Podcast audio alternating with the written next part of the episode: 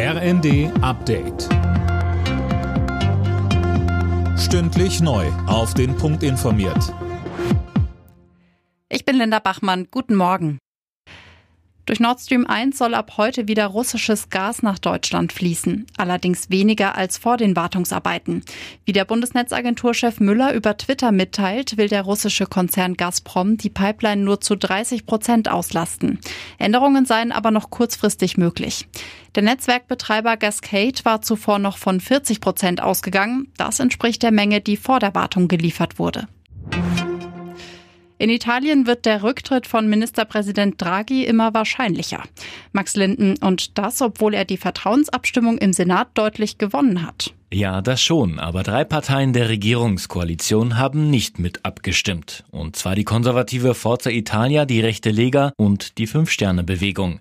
In seiner Parlamentsansprache hatte Draghi zuvor aber deutlich gemacht, dass er nur im Amt bleibt, wenn ihn seine Partner auch unterstützen. Damit gilt es als wahrscheinlich, dass Draghi erneut seinen Rücktritt bei Staatspräsident Mattarella anbietet. Wie genau soll das neue Bürgergeld aussehen? Dazu hat sich Arbeitsminister Heil geäußert und Details seines Gesetzentwurfs vorgestellt.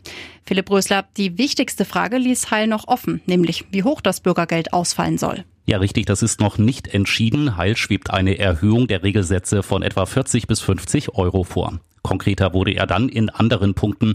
So will er Arbeitslosen im ersten halben Jahr Sanktionen ersparen und in den ersten beiden Jahren sollen Vermögen bis zu 60.000 Euro unangetastet bleiben.